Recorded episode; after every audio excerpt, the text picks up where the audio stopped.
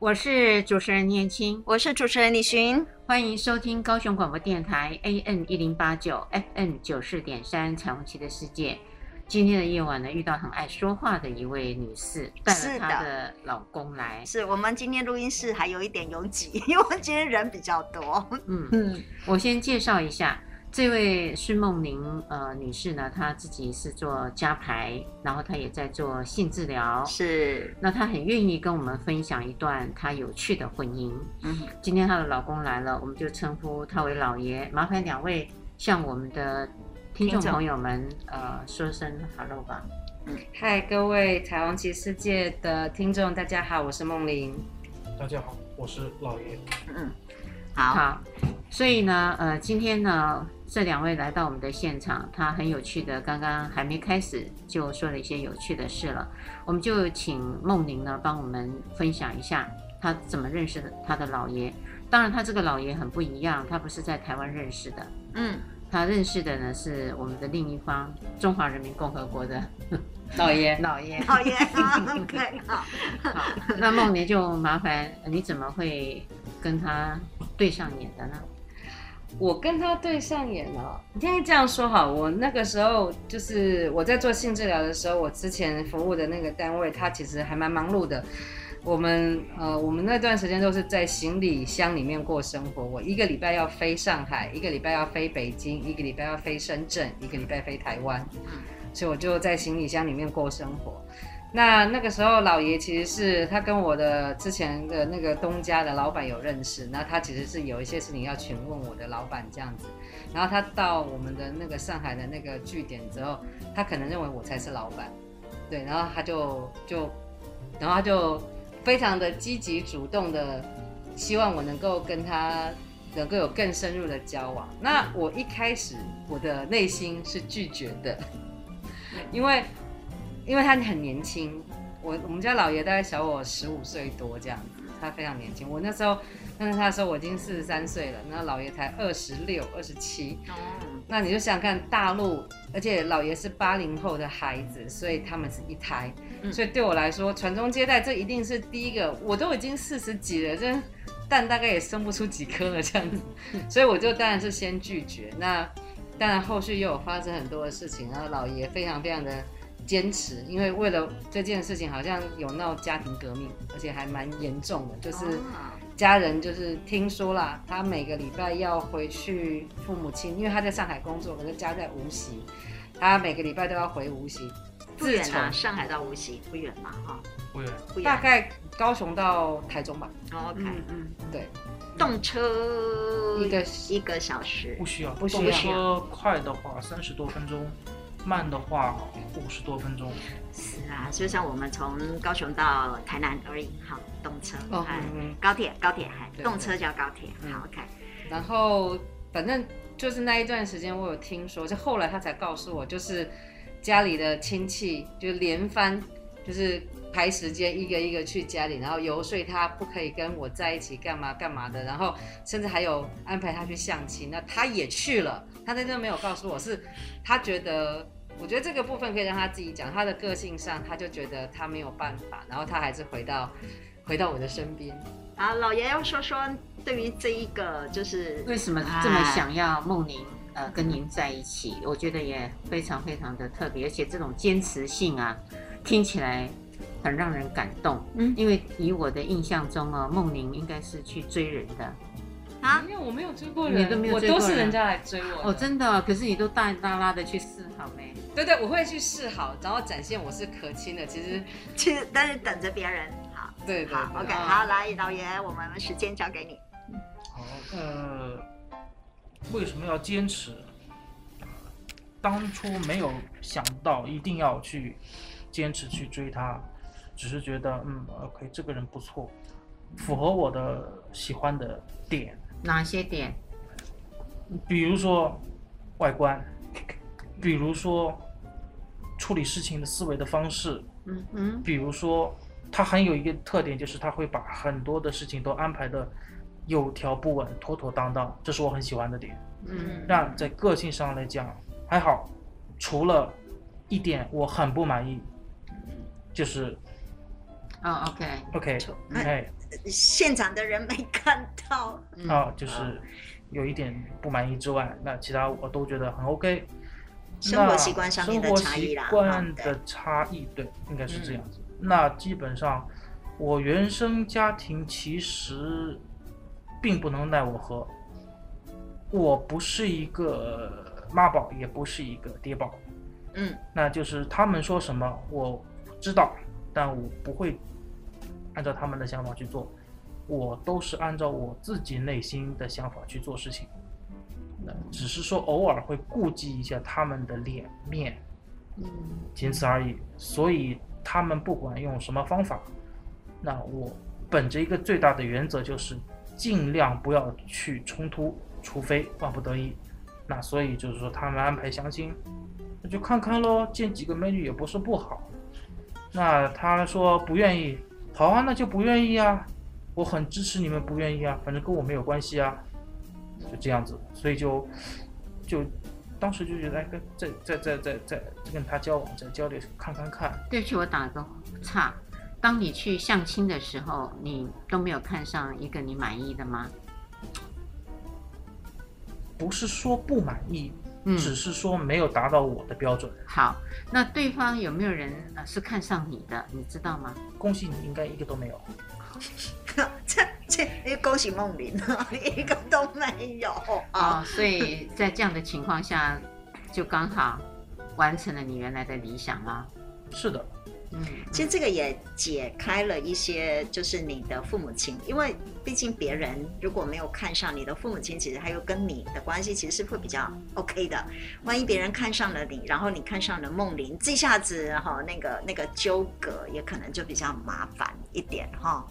这样子，我觉得在那个状态。不过我们也很感对，还我也觉得很高兴，就是，呃，发现你其实上很清楚知道你自己要些什么，然后梦玲也正好符合你的那个说的那样子的一个条件。嗯，女性主持人，我曾经听过一句话，是什么？呃，他们说一个男人哦，在他的一生中，如果连婚姻他都自己不能自主，他都不是男人。这是男人吗？我觉得人。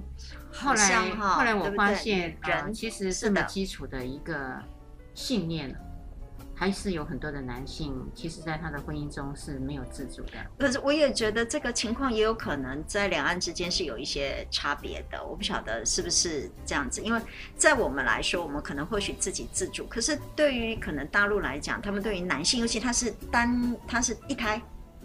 但是八零后，他其实是一胎。那一胎化之后，其实父母亲对于孩子传宗接代、男性这个部分，其实上面有很大的要求的。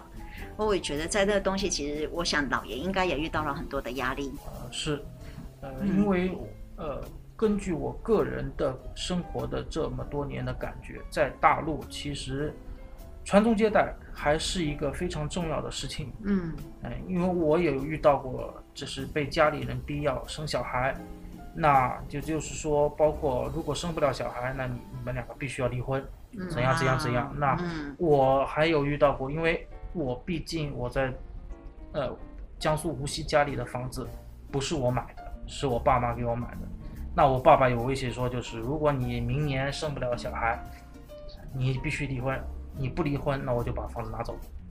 嗯，哇，我我我坚持，我我当时就是说没有关系，我尽力。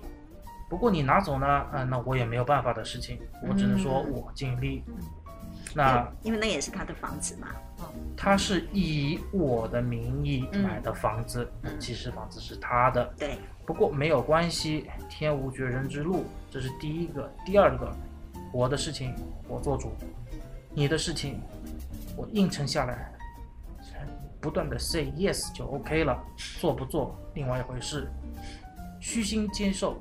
坚决不敢，这叫被动式攻击。当然也回应了刚刚主持人的一句话，他真的是真男人哈，自己做主哈，连婚姻都可以自己做主，所以其实他是一个真男人。你们想要知道婚姻是怎么自己做主的吗？怎么样？你知道两岸婚姻其实有一点麻烦，是因为就是台海的政策基本上其实有一点状况了，所以等于是说，你知道任何国家的人，我们在台湾。结婚注册登记，然后回他们国家再登记。在大陆、台湾不是，一定是台湾的人要去大陆登记结婚。所以等于是说，你要结两次婚吗？没有没有，结婚就一次，可是那个结婚的一定要在大陆结。哦，回台湾就是只有登记我我已经结婚的这件事。嗯，是是的，对，它是反不不是每个国家，大部分的国家是在台湾就可以结婚，然后回去别的国家去登记。哦，这样子。对，哦、在大陆是一定要台湾过去那边做登记这件事情，所以等于是他之前他也都没有求婚，只是。我们在想说，呃，他是跟我说他会求婚的，然后所以我们我当因为准备材料是我这边要先准备，所以等于是我们这边的效率也非常的棒。我大概去法院待了一个多小时，资料就跑到海基会吧，然后海基会完，然后就直接接到海协会去了。然后我们要结婚的那一天，就等于是，就是等于是我们去江苏去南京，然后去去去去拿那些资料，然后再去民政局。可是这个中间其实发生了一些事情，就是他们还有什么。什么什么日照的时间啊，所以十一点就打烊了，然后下午三点才开始，就在那边，我就在中华民国的旧都，在那边等等了四个小时，然后才能去办。然后我为什么会突然想要讲这一点，是因为我们领证的那一天，我是跟我的父母亲讲，因为那时候我是出国工作，我就问我父母亲说，如果你女儿这一次出国之后，呃，回来就成为已婚妇女，你们会不会怎么样？嗯。然后我父母亲就不置可否，结果我们领证那一天，我们把照片我翻墙，然后放上 FB，是我爸爸的朋友跟我爸爸说：“哎，恭喜你，你就是恭喜你女儿结婚了。”我爸说：“好，我女儿结婚了。”对，这个基本上是我，可是我已经事先有告知。那他不一样，我们七月份结婚，爸妈什么时候知道我们结婚？哦，应该到那一年的九月，快到十月了。对。就等于是我们结了婚领了证，他都没有跟他爸妈讲，所以你隐瞒了三个月，对你的爸爸妈妈隐瞒了三个月。应该不是隐瞒，嗯、就是说你不问我不讲。嗯，你问了我就诚实回答。嗯，而且我公公婆婆大现大概到现在还不知道我真的大他大十五岁。哦，是不是？公公？其实是呃，我爸妈其实有知道，只是有在猜，可是。不知道真的大到这么多，嗯，呃，我爸其实已经知道了，后来就知道，对，可是，在结婚那个时候其实不知道，嗯，因为你外表看起来没有那么大，嗯，妈妈生的好，妈妈生的好，对对对对，还有我我恭维一下，那可见这个男人是真的态度非常重要，对不对？啊，在面对那个哈家里的这些的压力的时候，真的态度是非常重要的，哈，我就是。我很清楚知道我自己要什么，然后我往那个路上，然后我也会为了我自己的这样子的决定负起责任来嘛。嗯，这样子。梦妮，你对他这样子的表现，你有感动过吗？我无时无刻都在感动，我想到都会觉得想要感动到想要哭，随时都是这种感觉。嗯嗯。所以你因为有这样子的一个过程，所以这样子的一个呃情感一直放在你心上。因此，你对你的老爷呢，呃，应该是不会把他放开，也不会放下。这个问题其实是在我们我们谈恋爱的时候，其实我们就常常在，你知道我们在谈恋爱的时候，一般谈恋爱就是谈恋爱。嗯，你知道我们两个谈恋爱在谈什么吗？谈国家大事。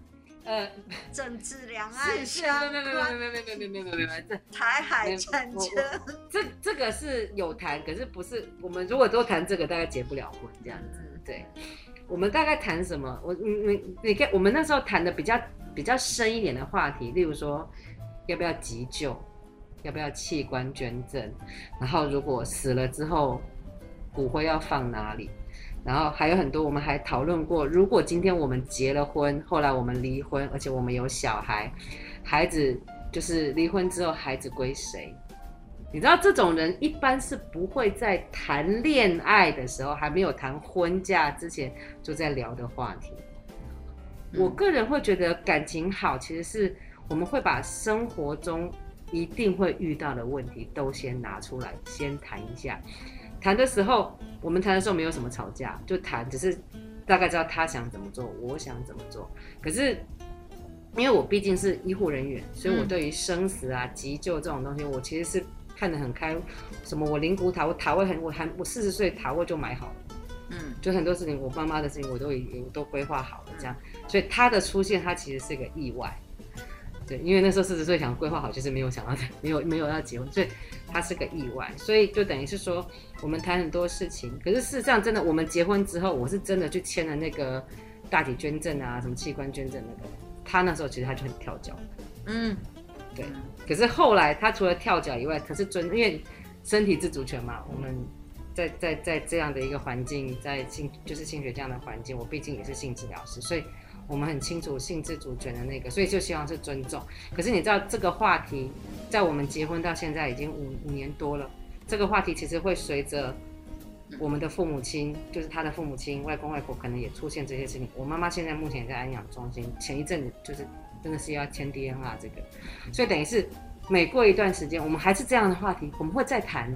会再谈，就等于是会变的，会变的，嗯、所以我们其实会再谈。所以我们恋爱里面可以让我们感情这么好，其实我们谈了非常非常多，婚姻内外、感情内外，会不会情感转移这些，我们其实大概都有谈。就我们说的，在结婚之前要先谈离婚的事情是一样的哈。嗯嗯，所以很特别。我们继续等一下再来看看他们特别的地方是哪里。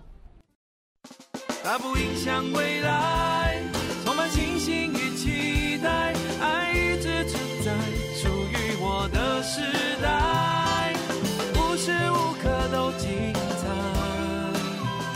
就在高雄广播，最懂你的电台。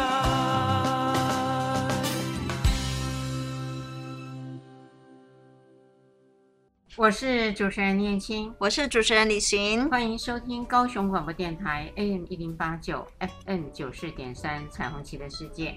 刚刚我们听梦玲跟她的先生呢，老爷很有趣的，他告诉我们在谈恋爱、结婚之前，大家都是谈诗词歌赋啊。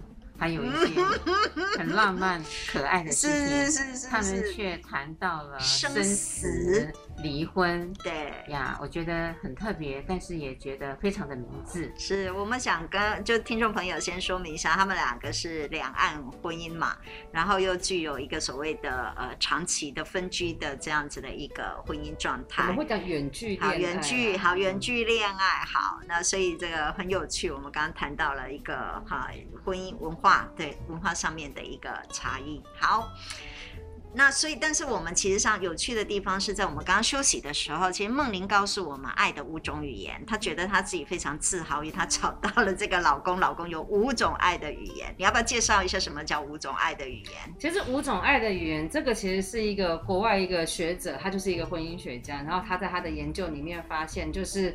我们沟通其实其实就是在讲，我们在沟通，任何人的沟通都一样。其实是我们就算要为你好，我们希望你要改进什么东西的时候，其实是要，当我们希望你改进一个件一件事情的时候，其实要先讲五个正向的事情，好的东西，然后才能只能讲一个要稍微改进的地方。可是大部分人相处都是好的，都是理所当然的，不好都是就是直接挂在嘴边。那我们的互动里面比较多的是爱的语言，常常讲，偶尔会有一两个可能会稍微要希望调整。我们其实是不是我看到了这个学者写的这个，是我们一直都在做，后来发现啊，其实人家学家学者其实是这样子做。那爱这五种语言，第一个就是言语上的表达，可是那言语上的表达不是啊你好漂亮干嘛，就是不是说我很爱你，当然我很爱你，其实一个很重要的讲法，那可能就是说。哎，就是你做了什么事情，给我什么样的感觉，是很肯定的表达。你的棒是棒在哪里？不是只是一个你很美或你很帅。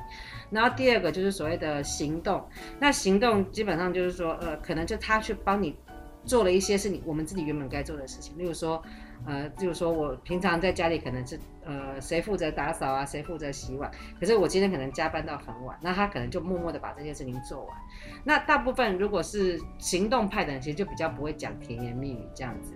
那老爷常常做了很多行动啊，其实是会让我觉得哦，你已经帮我想到这个。就像说今年年初我我我要去大陆，那因为大陆有很多的隔离。他其实很担心我没东西吃，嗯，所以他其实就是已经在帮我物色要买什么东西。那他也他也知道我有些东西我不吃嘛，所以他可能就会先帮我问。然后我大概已经知道他要买哪些东西，可是等我回到家里面，我才发现他告诉我他要买的东西是后来只针对我想要吃。可是家里什么米啊面那些他都已经准备好。他跟我说他要买的那个就是后面他再补上去的。所以回到家就觉得。我真的被隔离了，后来我真的也是被隔离两个半月了。我是真的那天被隔离，可是我很确定那些食物，个人就是在家里什么都不用再出去，那个食物大概吃个吃个三四个月应该没有什么太大的问题。所以这叫做行动。然后第三种叫做赞美要具体，行动要细腻。而且这个是要符合，然后第三个叫对方的需要的。对，第三个叫真心的礼物。那真心的礼物不是买什么 LV 的包包，当然那个有 LV 包包，那个也是另外一种很棒的那种。如果有的话也可以。对对对。可是那个所谓的对所谓的真心的礼物，就是他知道你可能很喜欢的东西，或者说我们在特定一些节日，可能会有一些我们所谓的仪式感。就像说我们的仪式感，因为我们俩都很爱吃，所以我们可能会精心规划什么时间要去干嘛，要去吃什么。像美食之旅，对，是像像老爷他是一个比较，他对自己，他大概只有对吃比较讲究，什么其他东西他就大家看得到嘛，就是他其实很朴实这样。然后呢，我就一直希望他能够弄一个好一点的包包这样。我这一次就真的买一个包包回来。说一句实在话，他总觉得那个很浪费钱。可是啊，你今天没有带出来，我第一次送给他的一个礼物就是一只。Fazio 的那个手表，他现在是把那那个手表已经五六年了，他现在还要，你知道那个手表才花五千块买，嗯，他现在就把对台币五千块，对，可是他人民币不是，他现在已经五六年那个手表机械表，啊，你知道他花多少钱去保养？花两千五百多块钱去保养，两千五百块人民币去保养？没有没有没有台币，哦、台币，可是我的意思就是，我的意思就是说。我买了一个真心的礼物，他就非常非常的真心，就是我买到他的心坎。那他也会给我一些东西，可是他比较不会买礼物，所以真心的礼物可能就是我会做的事情这样。然后，呃，第四个 我突然就是熊熊每个礼拜工伤，就是对我真的是突然忘记。周语啊，好，没关系，对对对对你记得多少？好，然后第五种就是身体的接触，嗯嗯，第五种就是身体接触，然后我们就。发，嗯，我们就会发现，反正就这五种，我因为我刚刚对突然忘记，反正就是这五种语言，我们两个就是会在谈，就是我们通常我会比较需哦，我想起来了，第四个是 quality time，OK，quality time 就是等于我们叫做珍珠时光，对对对，就是说对对对对，就是就是像现在很多人在讲话或者干什么，可能就会拿着手机，或者是吃饭拿着手机，那。他像，我就觉得我跟他吃饭的时候，他就比较喜欢拿手机在那边滑，那我就比较不会。可是如果今天我跟他讲，我现在需要跟你谈话，我需要多少时间，他就真的是可以，我们可以坐下来，而且我们两个讲话，我不知道你们有没有注意到，大部分如果我们坐同一侧，我们讲话可能就是这样的讲，可是我们两个讲话通常都一定是看着对方的，我们其实会花很多的时间在 quality time 的那个时间，我们其实。非常非常多的时间都是在 quality time 里面，应该是这么说。很多人都觉得，其实人与人之间的接触，它其实不在于时间的长短，对，而是那个时间其实到底好不好，品质好不好。我们是不是聊天本身，譬如说我们聊风花雪月，还是我们聊真正对我们两个是有意义的？就像你们两个已经在聊。大体要到哪里去，然后未来要怎么样？然后其实那个东西是，其实实在是生命当中非常重要的东西，对，而且是一定会 quality，对对对。然后最后一个就是身体的接触，那身体的接触，当然有些人就会知道，就是最 detail 的就是 sex 嘛，对，那可是对，但是这身体的接触的，对，可是我们可能就是眼神啊，然后拥抱啊，然后。这样讲好像有点不好，就是我们两个是属于天体派的，就是进了家门我们就不太能够穿衣服这样，然后我们就要听到一个音乐，两个人就开始抱起来就开始跳舞，或者说我们可能在看了一些动画，一些很好玩的一个动作跟表情这样，然后我们可能就会在家里觉得那很好，我们就两个自己在那边家里自己做做看，所以等于是说我们这五种语言事实上是一直生活在我们的周遭。那像我，我是一个喜欢听别人跟我说我爱你的人，我很需要这件事情。所以我每次都会跟老爷讲说，说吧，这是第一个，对，具体的赞美，对不对？没有，一定要赞美。好，OK，我爱你，老婆。对，就像这样子。对，我有另外一个老师，他呢很有趣，他也是异国婚姻，那她每天，而且她老公不会讲，她老公是英文，呃，讲英文，但他他不会讲中文，但她一很早的时候就训练她老公每天讲十四个中文字。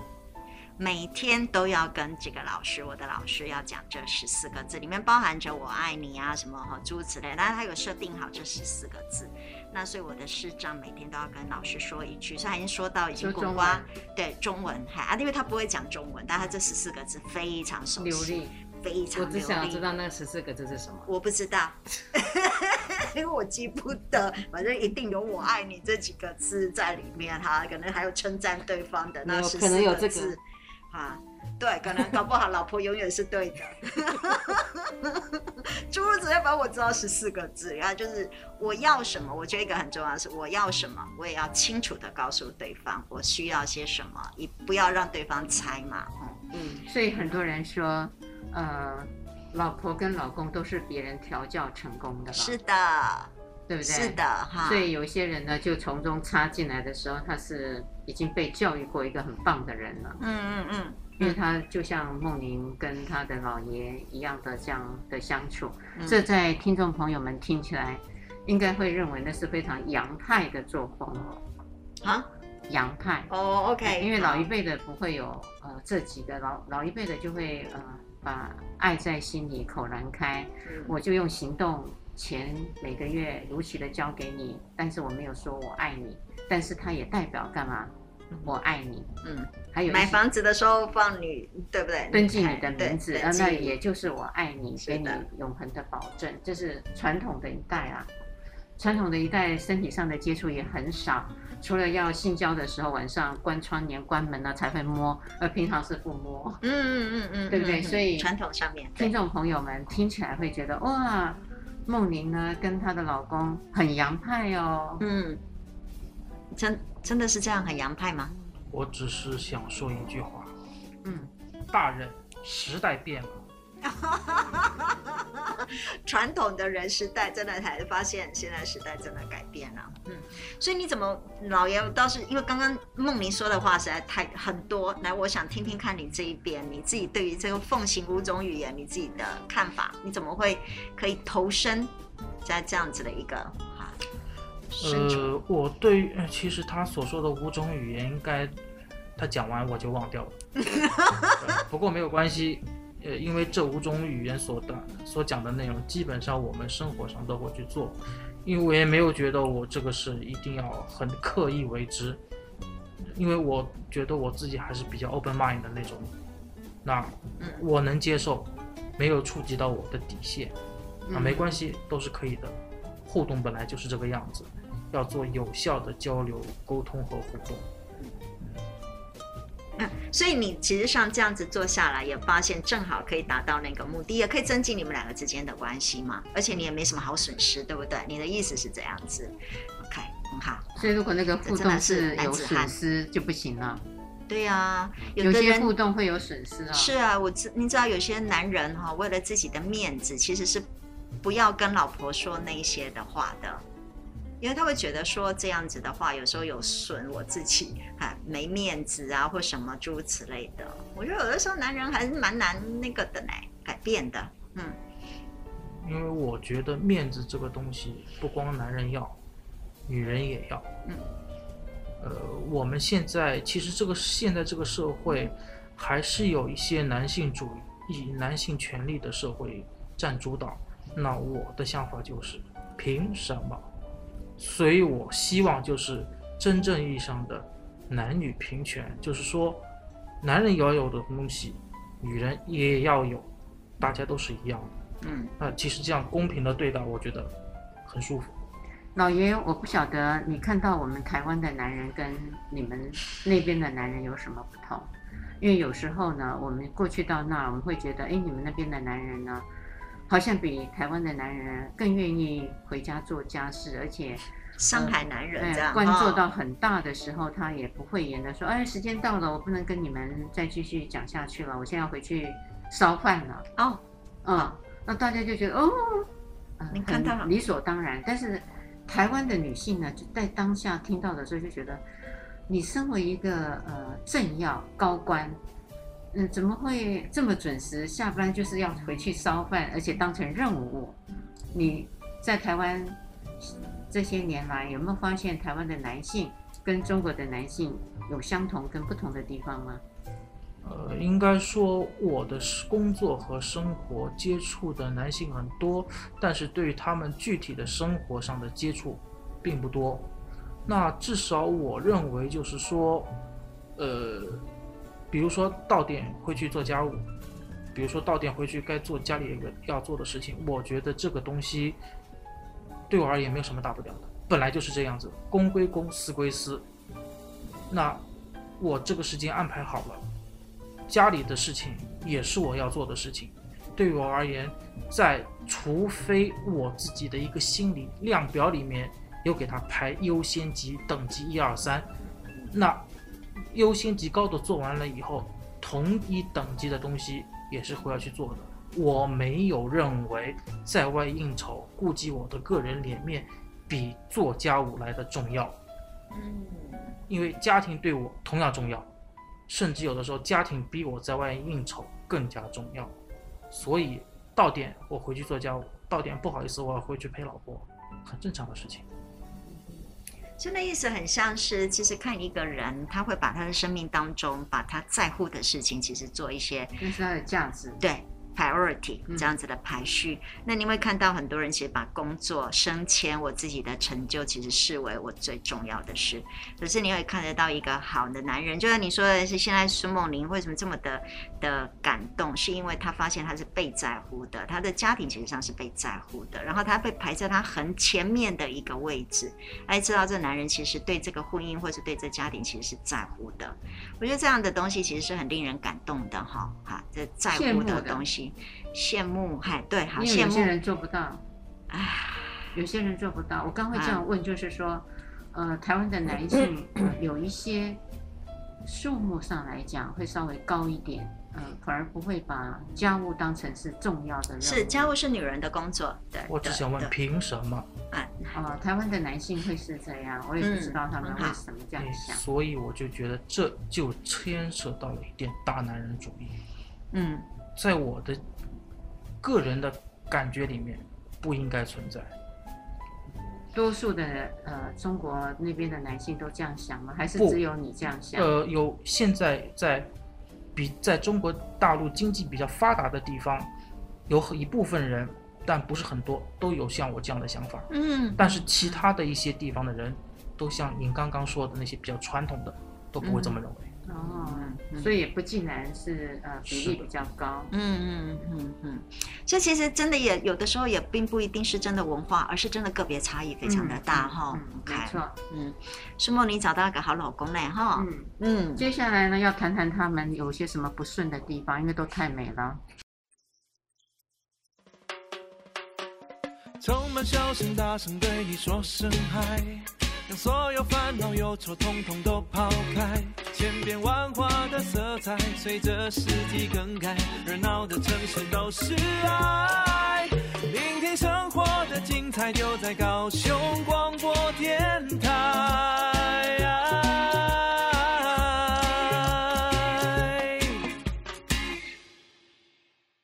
我是主持人燕青，我是主持人李寻，欢迎收听高雄广播电台 AM 一零八九 FM 九十点三彩虹旗的世界。我们今天访谈了访问的那个跨国的婚姻，哈，两个虽然同文同种，可是是我们大呃台湾跟大陆之间的两岸跨国的婚姻。那另外一个是你们是远距离哈，保持了一段很长时间的远距离的恋爱。那我们前面两段谈的他们都很高兴哈，五种语言。那我们接着下来可能谈一谈你们两者之间总会有些冲突嘛哈。好，要不要谈一谈你们两个之间不同的文化跟这样子长距离来怎么样维系哈？还有一些困难或是冲突的。老爷来跟我们分享一下。呃，冲突的方面，呃，在生活上，嗯、呃，其实有冲突的主要的是一点是，我做事还是比较粗糙，这是第一个。然后有的事情就做事做一半，那啊，那那是我的坏习惯，就做事做一半，然后就会他会非常的。这男人很好，竟然会承认自己的错误，哎，他刚不是讲了吗？超难的，他刚不是讲了吗？勇于认错啊，真的厉害，哈，就佩服你。不改，对，勇于认错，坚坚决不改，那可能是我的一个比较不太好的呃习惯。那 OK，那这是一个，这是做事做一半，然后就是丢三落四的。我我这种就是一般男性可能会出现的状况，在我身上会出现的错误。呃，我有可能会出现，我有时候也会丢三落四。啊，这是第一个。第二个就是说，呃，我觉得我自己在呃沟通上面，特别是我这个。在我要发脾气的时候，我要把我的情绪该表达的地方还是要表达正确，因为经常是会出现，就是有的时候情绪会积压，积压到一个点爆了，爆了以后就谁都不理谁，不道歉不认错，嗯嗯，两个都是这样子。呃，基本上如果是说我太太她有觉得她自己有问题，她会认错，但我可能就是这么一个烂脾气，就是不道歉不认错不说话，嗯。我觉得对这个其实是一种冷暴力，嗯、呃，那我其实我，哎，我知道我这个不太好，那只能说我慢慢的要再调整，嗯，那这个对这这就是我的自己的一个一个问题，嗯，其实这样大部分说来，其实还是个性的问题嘛，对不对？嗯，还还有我们处理情绪的那个问题嘛，嗯，好。梦玲要不要讲一讲？从可是从你的角度来看，这种啊，比如说不同文化、不同的那个哈，两个年龄应该是这么说吧？那刚刚嗯，那个老爷有说到呃，一个他做事会做一半嘛，然后就没有好好的整理嘛，然后这是他的一个自己认为的缺点，不细腻。第二个就是他在情绪上的控制，呃，并没有那么漂亮。嗯。那梦玲，你怎么面对他这两个？我比较好奇。哦，对，嗯，事情做一半，就念啊，就念一下。我，我是一个很爱碎念的人，我自己很清楚，我非常非常爱碎碎念。可是有一点不太一样，就是我我一般碎念，大部分人的碎念都是抱怨的碎念，我的碎念通常都是：你这样做对吗？你这样做好吗？就是上对下，老师对学生的那一种。你注意听我的声音，他的声音呢变成猫的声音。哦、你这样做对吗？然后他，你接啊接话，你这样做对吗？呃、你通常会怎么回？是是是是是。没有，你通常会讲说，对呀、啊，就是这样子。哦、你这样做对吗？对对对。你这样做好吗？啊，很好。我的碎念是这个样子，所以其实就没有一定要他。改做什么样的东西，除非那个就是，可能这时候我我可能已经在忙了，事情就是做一半，我要去补那个。就是如果只是我觉得他就是这样子做，我就是反正他做做一半呢，我就是把它后续把它弄完，我也觉得还好。我觉得就是互动。你看我们两个有一个名言，就是谁看不爽谁就去做，把它做完，通常都是这个样子。对，所以那怎么样的情况之下，我可能会会一边这样碎念，通常是厨房，因为厨房是我的天下。可是所谓的厨房是我的天下，就是我只要负责把所有的东西变成菜肴，做完之后就没就没我的事。我们家大部分所有的他洗碗，他不是只有洗碗、洗碗倒垃圾、洗衣服，什么全部都是他的事情。你只是烧菜，我只有烧菜，对，我就有做烧菜，就是当然你切菜、煮菜、洗菜，那当然还是我的事情。可是大部分就是我只要负责养猪。猪养肥之后，就是原型变成了菜肴出来，其他所有的事情就是他做。对对对对。然后还有一点就是，我们通常我们两个自己有注注意到，我们婚前原本是什么样的习惯，什么样自己的生活方式，我们婚后其实没有什么太大的变化，就是我们没有尝试想要去改变对方变成另外一个样子。举例来讲，我想要他的那个样子。对，就是我们没有，就是我觉得他就已经是我要的那个样子。那唯一有去跟他争论，就是不道歉这件事情。他跟我哦闹脾气不道歉，那当然我就会很火大，两个就不讲话。可是因为这件事情，因为曾经有发生，其实是对外，就是他不小心 A 到了别人的车子了，就他不道歉，然后是我，然后他还一副就是这样子，你知道，就是然后后来就是我们就真的不道歉的，就是就是做的不好，没有马上道歉。他曾经那时候有一次在吵，就是。他道歉了，就是四十八小时，就两三天我才跟我道歉。然后他跟我讲说：“不然你到底是不是要我道歉？我至少道歉三天之后，那真的是，对，就会有这种事。可是它是一个慢慢调整的过程。可是会不会因为他做了这样的事情，然后我就用一个完全相对的冷暴力去对他？其实不会。我们之前曾经有很大的一个冲突有发生过。”然后大部分的人就是在我的观察，因为我毕竟是做性智商、性治疗这个，大部分的觉得受委屈的一方可能会提出一些条件，然后希望对方要做到。可是他会出现一个状况，因为这是我的要求，所以常常我就会觉得都要我要求你才肯做。我觉得那是我求来的，这是第一个。不食嗟来之食啊。对，然后第二个就是，嗯，我提的要求他不一定做得到，嗯，对吧？嗯，而且就算他做到了，我也觉得不甘心的。不是，那是你欠我的，因为你做错事，你要来补偿我，所以不会感谢，不会感恩。可是这件事情在我们第一次发生很大的冲突的那一次的时候，那次我真的那次我真的觉得我很受伤，我就是明确的跟他讲，你要想办法解决这件事情。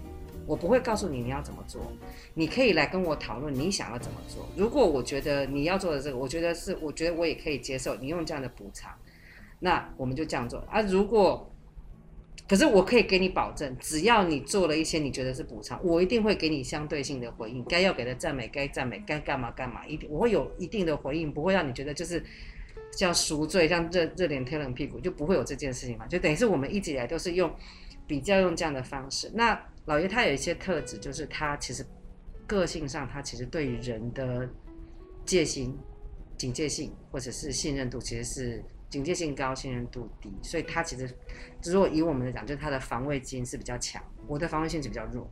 所以等于是说，他可能会有一些这样的状况的时候，曾经他就是我们吵架，他求助无门，他不知道该怎么处理，因为他可能就是人际关系，他不知道该问谁，所以后来他也不知道该怎么办。后来我就说，那好，那。我给你我几个朋友，你去问他们现在发生这件事情，我们可以怎么做？就让他去问别人，可是不要来问我，因为问我就是我的决定，就是我们那时候用的一些方法去调整。所以从一开始他可以冷战，一会一冷战就找不到人的，就是不联络的，然后可能早期开始一个一个一个多月，嗯，一一两个礼拜。对，就就没有一两个是完完全全没有失失联的状态，这样，那时候冷战可能会更长，然后现在慢慢调，现在大概已经调到就是大概一个礼拜以内，而且就是不会一个礼拜都不讲话，就是偶尔还是会讲的话，可是就不会是完完全全就一个礼拜就像是家里就是那个人就是 空气一样这样，嗯、所以他已经比较好，就等于是说我们其实有不断的在调整，我们到底遇到冲突该怎么办，然后说真的。如果以强势来说，生活上强势的一定是我，对，一定是我，当然，对。可是问题是，嗯、这个人只要理智线断，没有没有人可以抵得过他。天蝎座的那种有仇必报的个性，他是很典型。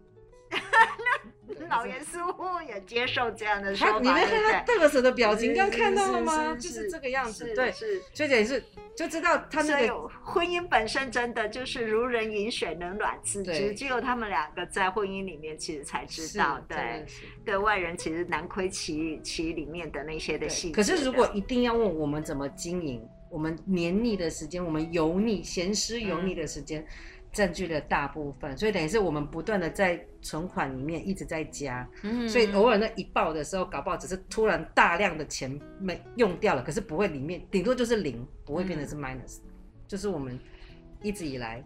用的，你现在说的其实是另外一个理论，就是所谓的那个在爱的存银行里面存进了那个好的东西。每一次的你刚刚说的 quality time 啊，有品质的语言的五种语言，它就会不断的存到里面去。可是因为我们都会争吵，所以争吵的时候是一大量的把它给领了出来。那万一里面剩下负的话，每一次都负的，那就这个婚姻差不多就走向灭亡了。对。那如果它里面是正的，它就会慢慢慢慢，其实上就会慢慢存的更多了一点。对。嗯。可是会是存款比较可爱。你看，像刚刚我们到现在，我是会做这种事情做很多的。嗯、然后，哎，听众没有听到，没有看到，好吗？不要忘记，我们不是那个，我们不是电视节目，我们是是是那个哈。哦，对对对，我就是说，对对对我们的这种生活，就是像我刚刚讲。这样我我会，他们两个互相摸来摸去就对了，或是身体上，或是我们我们我很会讲土味情话。嗯，前两天老爷我们去吃饭，老爷问我说坐哪边，我说坐你旁边。嗯，就类似像这种，这这种其实听起来就是那一种，你在哪里？在你心里，在你心里。对对对对，各位都可以知道我们的广告。对对对对，很多这种事情是在我们日常生活中一直在发生，所以。即便那个，即便那个一口气是两个礼拜的这种，大概勉强。可是问题是，他只要超，只要稍微低于那个分数，我们两个给伴侣有给伴侣的平均分数，我们两个都觉得一个最好的伴侣关系是几分？八十分。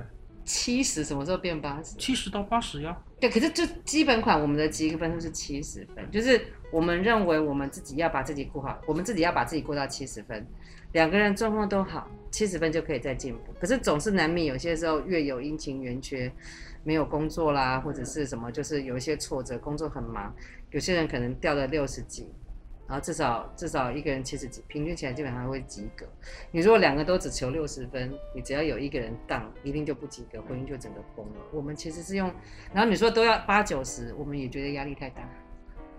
所以我们其实是一开始我们常常会给分数，我们觉得现在状况怎么样？我们大概几天我们就会谈说，哎，最近这段时间哪些好，然后继续保留，哪些不 OK，然后就再调整。所以两岸婚姻什么最困难？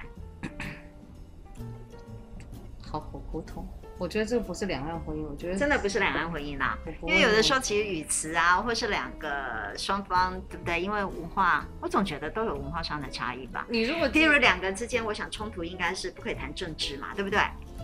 不是不能谈，只是看谈到什么。是这样，就是对于政治，我跟他在结婚前就有明确的几点，这个东西不要谈，谈了就会爆炸。而且就是说，他爆炸，这是底线嘛？对，是，这是他底线，底线。而且是谈完了以后，下一秒立马离婚，没有回头路的这种，嗯，这种点，嗯，不要谈，嗯，那就除了这几个点之外，什么样的都是可以谈。所以什么是？所以什么是一定会谈到最后离婚的点啊？呃，最近有一个，就是是一个人，那个人。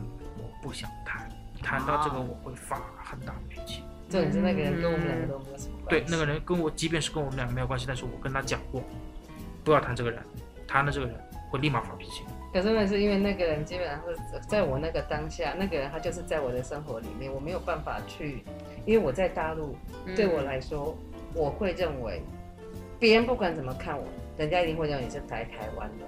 所以是就是说。我公公婆婆如果对我怎么样，如果我的反应太奇怪，人家讲台湾的媳妇怎么是这个样子？所以我在那个环境里面，我会被冠上我是台湾来的，所以等于是说他跟我说我要怎么样怎么样，我就认为我不太可能在那个当下能够做到那些事情。然后他那时候跟我说，如果怎么样，我们就离婚，比那个上次我刚跟你讲的那个。就是我刚治对，就是那个比那个还严重，然后是然后而且他那时候你真的正在发脾气，他也不理我，我也不理他，就隔了一天之后，他就跟我说，你为了一个跟我不相干的女人，然后跟我发脾气，我谁对谁发脾气？我们把那个截图拉出来，是他发脾气，我从头到尾都没有发脾气，他在发脾。来来来，所以我们也知道他的界限在那个地方，我们就不要踩人家的那个不是重点是线，重点是因为是他先发脾气，而且这个事情没有潜力，所以我怎么会知道这件事情比？底线比底线还可怕，就是他跟我说这样子，马上我就跟我说，你如果现在要离婚，我说你要先回来，因为我们要回南京才能离婚。他跟我说你等着，我就说哦好，然后他就他就两天不理我，然后两天晚上他就跟我说。你都不理我了，干嘛？这这发生了什么事情？这件事情其实很重要，是我让对方我自己很重视的人，让我知道他的我的底线在哪里，嗯、不要让他随意创创创创创创到最后，然后两个都对不可收拾。我觉得这非常好，是我们底线限制。虽然两个非常爱的要死，可是也不可能两个人都没有界限的。嗯嗯，所以我们要尊重对方的界限，尊重对方那个底线的东西。而且我也觉得非常好，讲很清楚。你就是不要谈到某件事情，不要谈到某个人，嗯，对，否则，嗯，嗯，你就准备好后面会有很多事情无法收拾。所以我们两个谁的底线比较多？所以是他，其实不是我，我的弹性其实少。对，但是最少他可以清楚的说明，对不对？这个是一个好处。我觉得今天很棒的地方就是梦玲跟她的老公老爷跟我们分享了他们的婚姻之道，其实是可以呃不妨拿来参考跟学习。嗯，我们都有很大的收获，也欢迎各位听众呢每个礼拜守住礼拜天的晚上十点到十一点收听高雄广播电台 AM 一零八九 FM 九十点三。彩虹旗的世界，拜拜，拜拜。